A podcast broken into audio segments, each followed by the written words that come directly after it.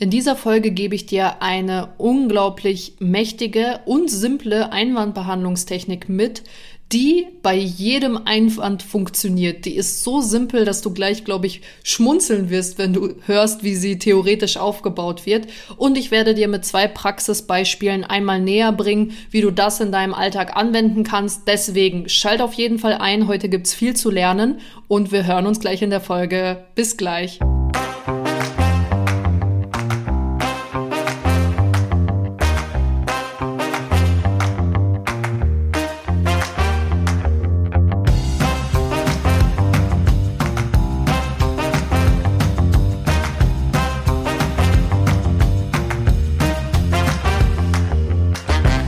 Ich wünsche einen wunder, wunder, wunderschönen Wochenstart. Mein Name ist Helena Schäfer und ich bin vertriebsverliebt. Herzlich willkommen zu meinem Podcast. Ich freue mich riesig, dass du heute eingeschaltet hast. Und für all diejenigen, die neu mit dabei sind, lass mich dich einmal kurz einweisen, worum es hier in meinem Podcast überhaupt geht.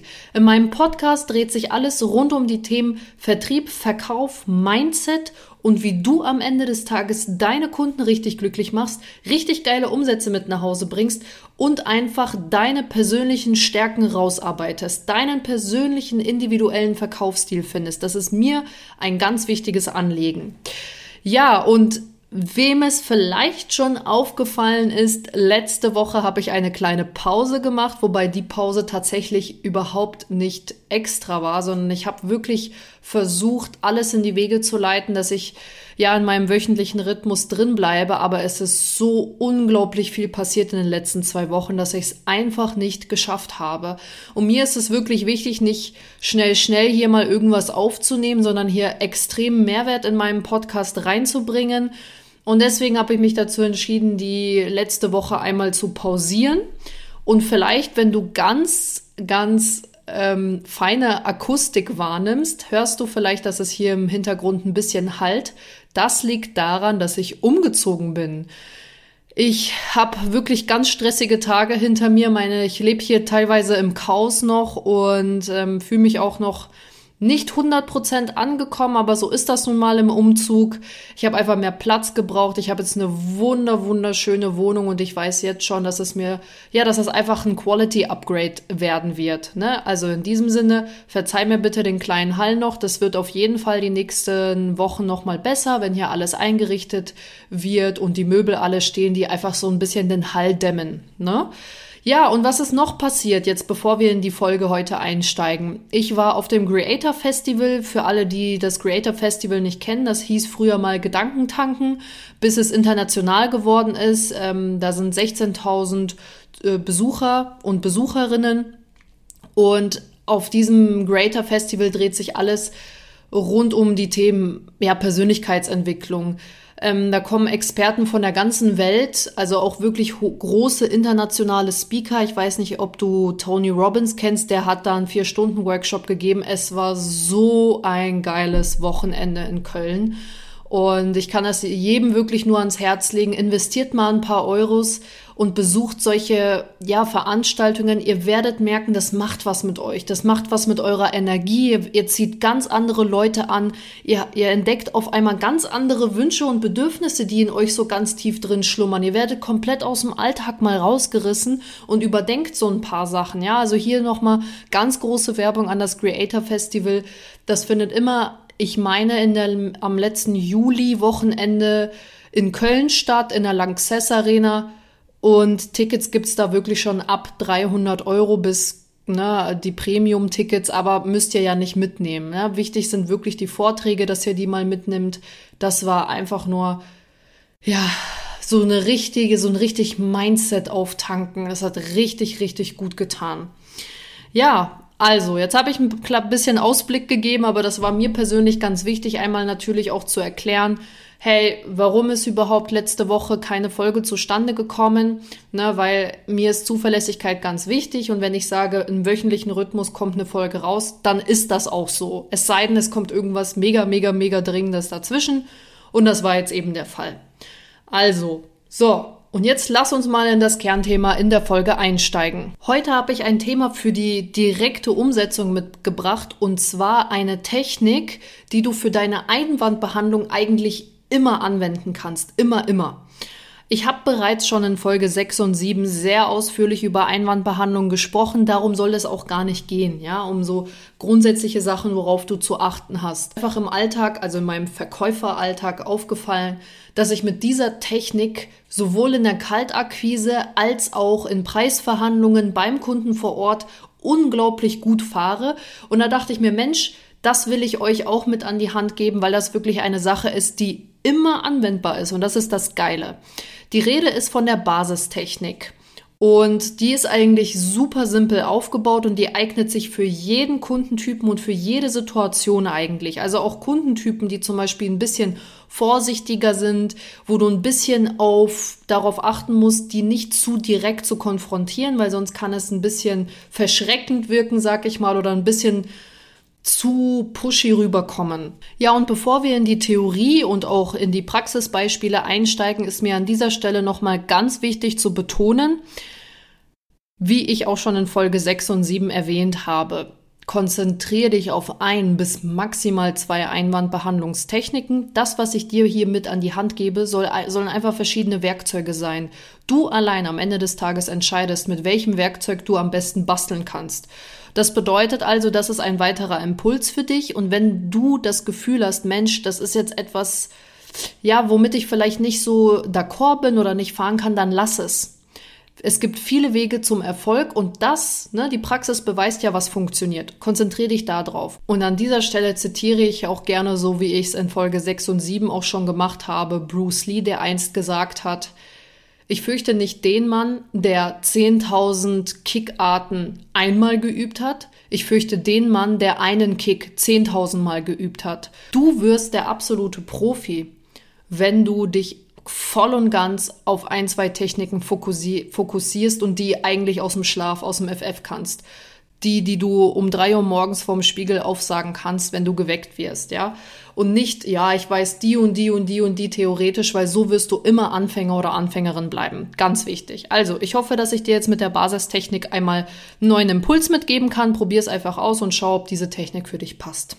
Die Basistechnik ist theoretisch wie folgt aufgebaut. Also, angenommen, du terminierst jetzt am Telefon und der Kunde sagt dir am Telefon, pff, also Frau Schäfer, also ich habe kein Interesse daran, alles gut. Ja? Dann geht die Basistechnik wie folgt. Du fragst erstens, Herr Müller, jetzt einmal Hand aufs Herz. Was wäre denn aus Ihrer Sicht das Schlimmste, was passieren könnte, wenn wir beiden uns nächste Woche einmal auf einen Kaffee zusammensetzen und Sie sich über meinen Konzeptvorschlag einmal ein eigenes Bild machen würden? Ganz ehrlich jetzt, Herr Müller, was wäre das Schlimmste aus Ihrer Sicht, was passieren könnte? Da machst du eine bewusste kleine Pause und dann wird der Kunde ganz wahrscheinlich antworten. Also neun von zehn Kunden antworten darauf, dass ich meine Zeit verschwende, weil ich jetzt schon weiß, dass das etwas ist, was ich nicht brauche. Ne? Also so eine ganz normale Vorwandreaktion, die man am Telefon so kennt. Ja. Und jetzt ist es wichtig, eine zweite Frage hinterher zu schieben. Und zwar, nachdem der Kunde geantwortet hat, sagst du, Herr Müller, kann ich absolut verstehen. Jetzt meine zweite Frage. Was wäre denn das Beste, was passieren könnte? Und dann machst du wieder eine bewusste Pause. Und dann ist es meistens so, dass eine kleine Stille da ist. Wichtig ist, dass du hier an dieser Stelle nichts mehr sagst, weil der Kunde jetzt quasi am Zug ist mit seiner Antwort oder mit ihrer Antwort. Ja? So, und dann wird ganz, dann, dann wird ganz oft die Reaktion kommen, ja, hm, ja, dass ich vielleicht doch feststelle, dass das etwas für mich sein könnte oder ja, dass das etwas ist, was ich vielleicht doch brauche, etc. etc. Das zeigt wirklich die Praxis, ja. Und das Spannende an dieser Basistechnik ist, dass du mit dem Kunden direkt interagierst. Also du trittst in einen Dialog. Du beziehst ihn in deine Technik direkt mit ein. Und so fühlt sich der Kunde unterbewusst gehört und gesehen. Ja, weil du ihn nach seiner Meinung fragst, weil du fragst, okay, was wäre denn das Schlimmste, was passieren könnte? Das würde mich jetzt mal echt interessieren. Und was wäre das Beste?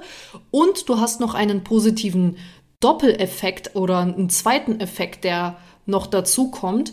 Und zwar bei der zweiten Frage, auf die der Kunde antwortet, was wäre denn das Beste, was passieren könnte, findest du schon die konkreten Bedürfnisse und den konkreten Bedarf raus.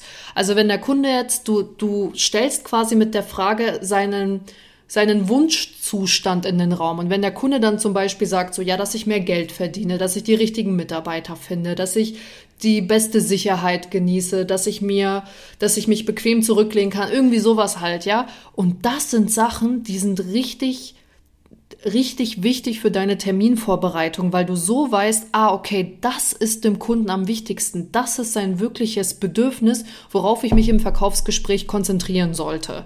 Also mega geil in der Basistechnik. Ich wiederhole nochmal in der Theorie.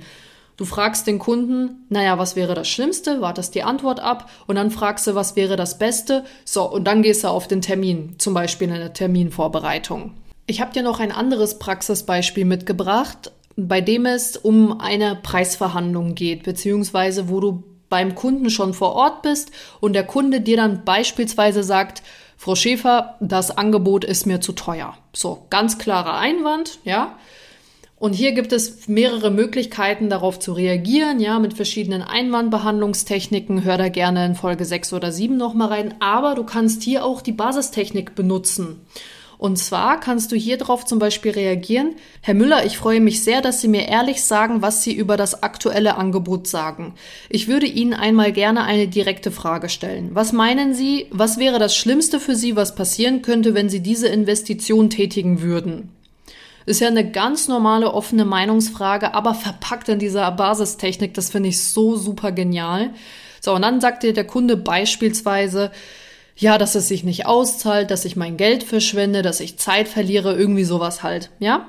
Und dann kommt der zweite Teil der Basistechnik und du sagst dann, okay, das ist eine sehr begründete Sorge, kann ich absolut verstehen, wird mir da genauso gehen wie Ihnen, Herr Müller. Was wäre denn Ihrer Meinung nach das Beste, was passieren würde, wenn Sie sich für diese Investition entscheiden und wir das Konzept für Sie umsetzen würden? Und das ist eine sehr interessante Frage, weil der Kunde sich natürlich dann in dem Moment ja, Gedanken darüber macht, hm, was hätte ich denn zum Beispiel davon? Und da ist es auch wieder wichtig, dem Kunden Zeit zu lassen für seine Antwort. Und dann kommen solche Sachen wie, ja, dass es halt funktioniert, dass ich Neukunden gewinne, dass ich Mitarbeiter gewinne, dass ich, weiß nicht, den, Wett den Wettbewerber von seinem Thron vertreibe, ja, dass ich gesehen werde, etc., etc. So, und dann machst du hier nochmal so, so einen charmanten Schwenker und ich ähm, nimm da gerne immer die Metapher einer Waage, wo ich dann sage, Herr Müller, jetzt stellen, Sie, jetzt stellen wir das Ganze einmal auf eine Waage. Auf der einen Seite der Waage, da befindet sich die Risikoseite, also Ihre Sorge, dass, sie, dass sich die Investition nicht auszahlt und Sie mit Minus aus diesem Deal rausgehen. Und auf der anderen Seite die grandiose Chance, die besten Neukunden zu gewinnen, zu wachsen, ihren guten Ruf weiter zu stärken und die Investition zwei, drei oder sogar fünfmal wieder zurückzubekommen. Was sagen Sie dazu, wenn wir beide Seiten einmal gegenüberstellen und abwägen, welche Seite wiegt da mehr? Und da siehst du schon, dass du mit der Basistechnik unglaublich spielen kannst und da sogar nochmal unterbewusst so ein bisschen in die Verkaufspsychologie gehen kannst, ja. Es ist genau dasselbe wie bei der Alternativ, also bei einer Abschlusstechnik, wo du quasi die Alternativfrage stellst und Option relativ, Option 1 relativ klein machst und Option 2, wo mehr Leistung mit drin ist, wo mehr Produkte da sind, einfach ein bisschen mehr aufbläst und schmackhafter dem Kunden gegenüber machst. Ja, und das ist genau dasselbe, was ich hier mache. Also ich habe die Waage, auf der linken Seite ist die Risikoseite und auf der rechten Seite sind die unglaublichen Vorteile, die so sehr überwiegen, dass diese Risikoseite minimiert wird. Und so mache ich es immer, wenn es jetzt zum Beispiel um die Preisverhandlung geht in der Basistechnik, dass ich sage, ich lege dem Kunden eigentlich schon indirekt vor, welche Seite attraktiver ist. Ne? Und ja, der ein oder andere mag jetzt meinen, oh, das ist aber Manipulation. Naja, ich glaube einfach an die Produkte, die ich verkaufe und ich weiß ganz genau, dass das ein Kunden, dass, dass das einen Nutzen für den Kunden hat. Das ist ganz, ganz wichtig.